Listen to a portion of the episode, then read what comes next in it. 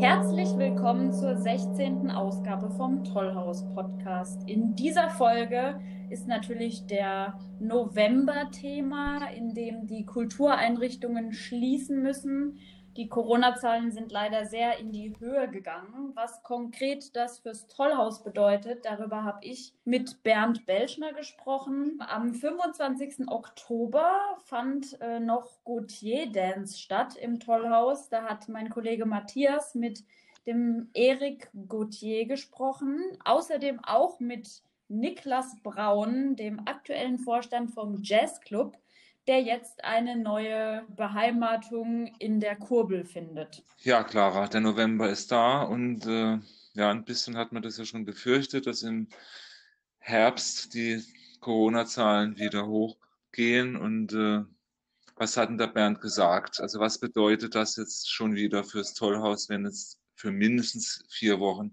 ist ja zu befürchten, dass es wieder länger dauert, das Haus geschlossen ist für Veranstaltungen. Fürs äh, Tollhaus ist es natürlich zunächst mal wie für alle Kultureinrichtungen eine sehr traurige äh, Situation. Andererseits sagt Bernd auch selbst, dass er auch nicht wüsste, was man sonst machen könnte, um, um die Sache wieder einzudämmen. Nach dem ersten Lockdown lief es jetzt ja echt gut fürs Tollhaus und das ist jetzt natürlich schon wieder ein Einschnitt. Also es ist natürlich sehr traurig, die Situation. Wir hatten leise Vorahnungen, dass es in die Richtung gehen wird, weil ja eben äh, durch die steigenden Infektionszahlen es klar war, dass irgendwas passieren wird, dass irgendeine Verschärfung der Vorgaben passieren wird. Und leider muss ich sagen, ist es natürlich so, dass bei den, sage ich mal, öffentlichen Einrichtungen, bei den öffentlichen Bereichen hier leichter Einschränkungen möglich sind wie in den privaten Bereichen. Das ist ja ganz normal. Und die Kultur, aber auch der Sport beispielsweise sind davon natürlich jetzt schon stark betroffen, was sicherlich große negative Folgen hat, die auch nicht nur allein mit Geld äh, geregelt werden können. Aber andererseits muss man sagen, ich hätte auch keine andere Idee, was man machen kann, um einfach das Notwendige zu erreichen, nämlich diese Infektionszahlen nach unten zu bringen und auch wieder eine bessere Nachverfolgbarkeit äh, der Infizierten zu erreichen. Wie sieht das jetzt, man muss ja danach fragen, wie sieht es finanziell aus fürs Tollhaus? Ich denke, wieder keine Veranstaltungen, wieder keine Einnahmen. Äh, was sind daraus jetzt die Konsequenzen einerseits und Gibt es vom Land oder von der Stadt jetzt wieder Unterstützung? Wie muss man sich das vorstellen? Ja, da gibt es zum einen wieder Unterstützung für den Monat jetzt zunächst und auch aus Spenden finanziert sich das Tollhaus. Wir beschäftigen uns viel mit äh, Förderanträgen, die es ja im Moment in großer Zahl gibt. Wir äh, arbeiten an Spendenkampagnen wir versuchen den Kontakt zum Publikum aufrechtzuerhalten. Das muss jetzt alles natürlich wieder, wie beim ersten Lockdown auch, in sehr kurzer Zeit wieder alles umgeändert werden. Äh, aber wir haben ein gutes Team, wir haben äh, tolle Kollegen, die an einem Strang ziehen. Und von daher hoffe ich, dass es nur bei den vier Wochen jetzt bleibt bleibt ja noch bei all dem der Zuschauer. Es sind Veranstaltungen abgesagt worden, für die auch schon wieder Tickets verkauft worden waren.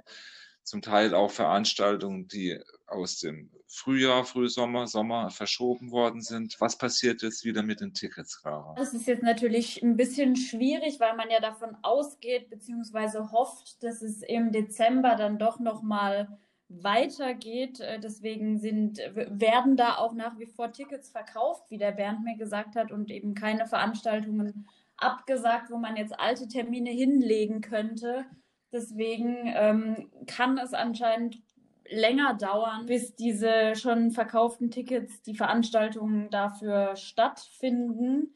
Aber sie finden auf jeden Fall statt und das Tollhaus bleibt auch in Kontakt mit seinen Kunden. Wir verlegen, so gut es möglich ist, alle Veranstaltungen, die jetzt im November geplant waren, auf einen weiteren in der Zukunft liegenden Termin. Äh, das kann teilweise bedeuten, dass es aber um ein Jahr oder noch länger äh, verlegt werden muss. Das heißt, dass wir da noch äh, sehr lange warten, bis ein neuer Termin möglich ist.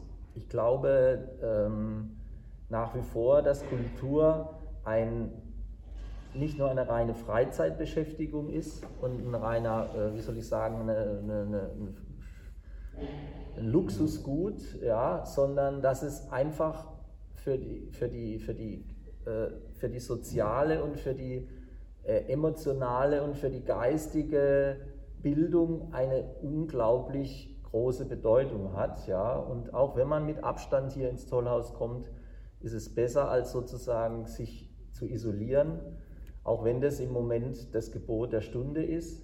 Ähm, aber es darf nicht zu lange sein. Und wenn man bedenkt, dass wir jetzt schon acht Monate äh, mehr oder weniger mit Corona leben und acht Monate schon in einer Sondersituation uns äh, bewegen, ist es uns einfach ganz wichtig, dass wir äh, die kulturellen Wege, das kulturelle Angebot im Kopf, in Erinnerung äh, bei den Menschen verankern lassen, dass das nicht in Vergessenheit gerät.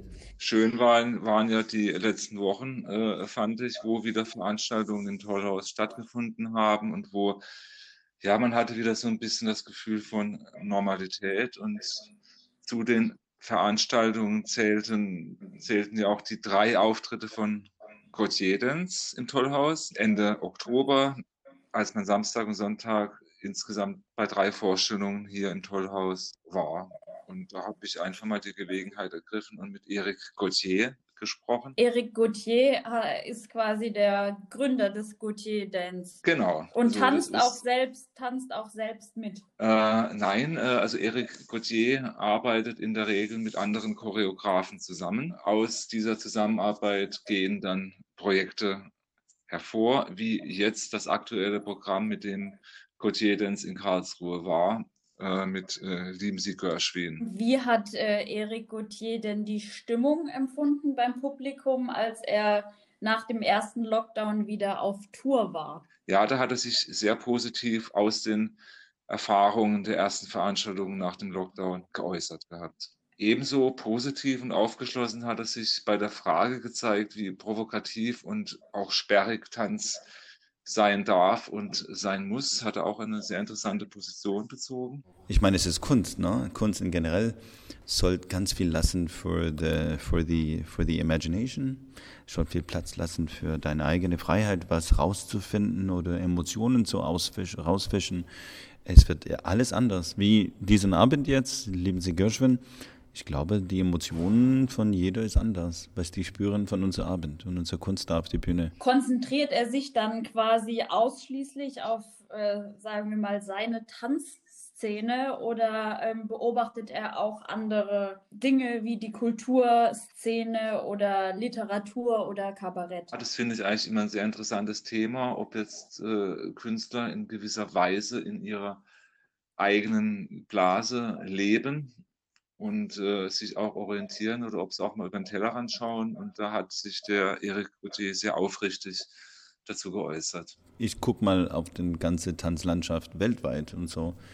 Ähm, aber what's happening in Comedy oder boah, ich kann da nicht anfangen, weil ich weiß nur, es ist schwierige Zeiten für wirklich alle und auch noch Extreme von die von die frei, freiberuflichen Künstler, die äh, kriegen einfach keine Bühne jetzt gerade zum Spielen.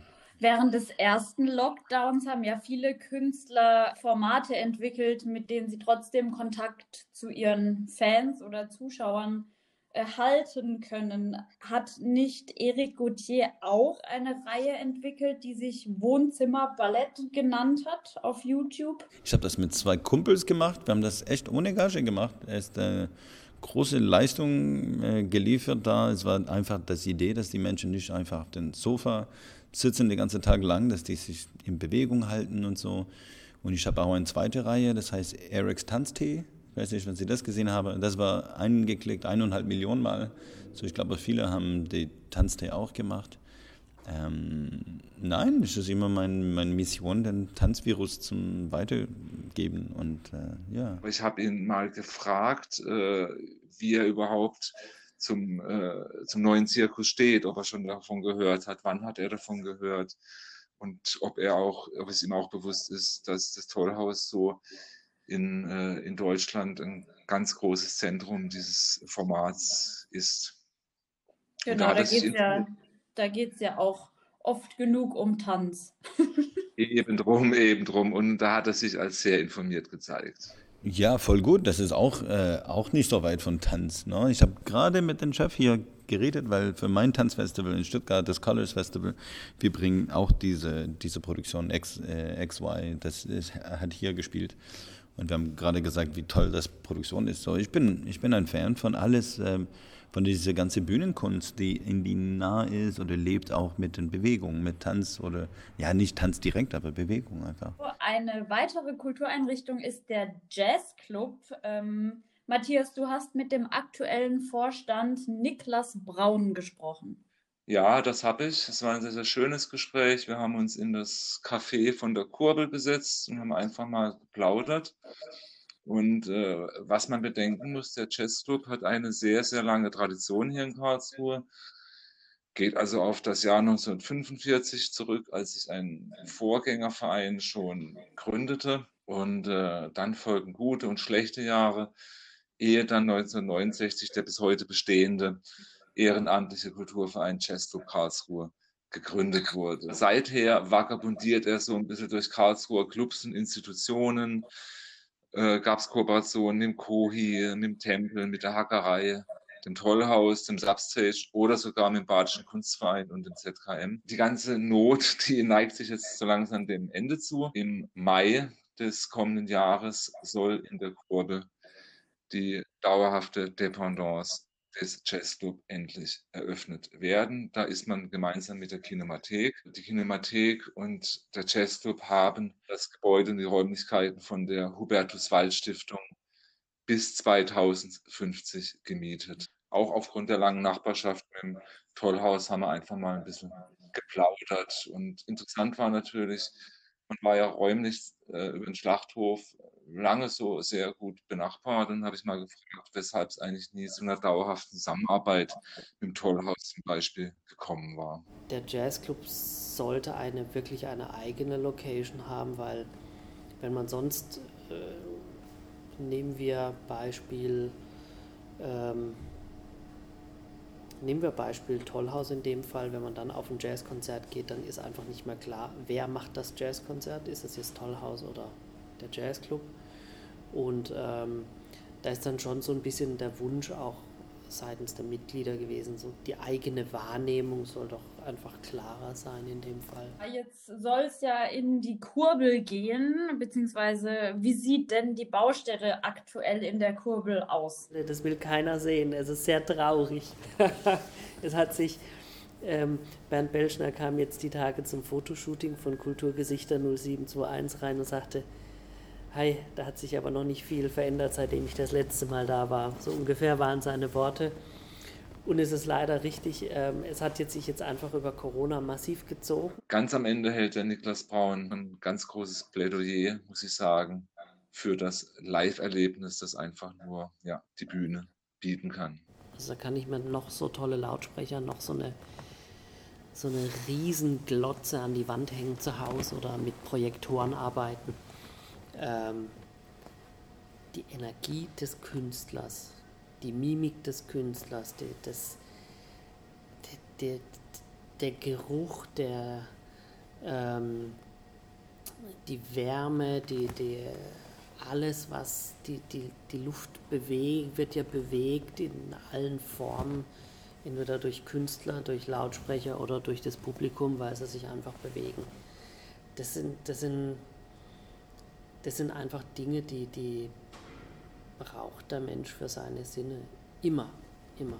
Das war's mit der 16. Ausgabe vom Tollhaus Podcast. Am Mikrofon waren Clara Müller-Wirth und Matthias Dreisigacker.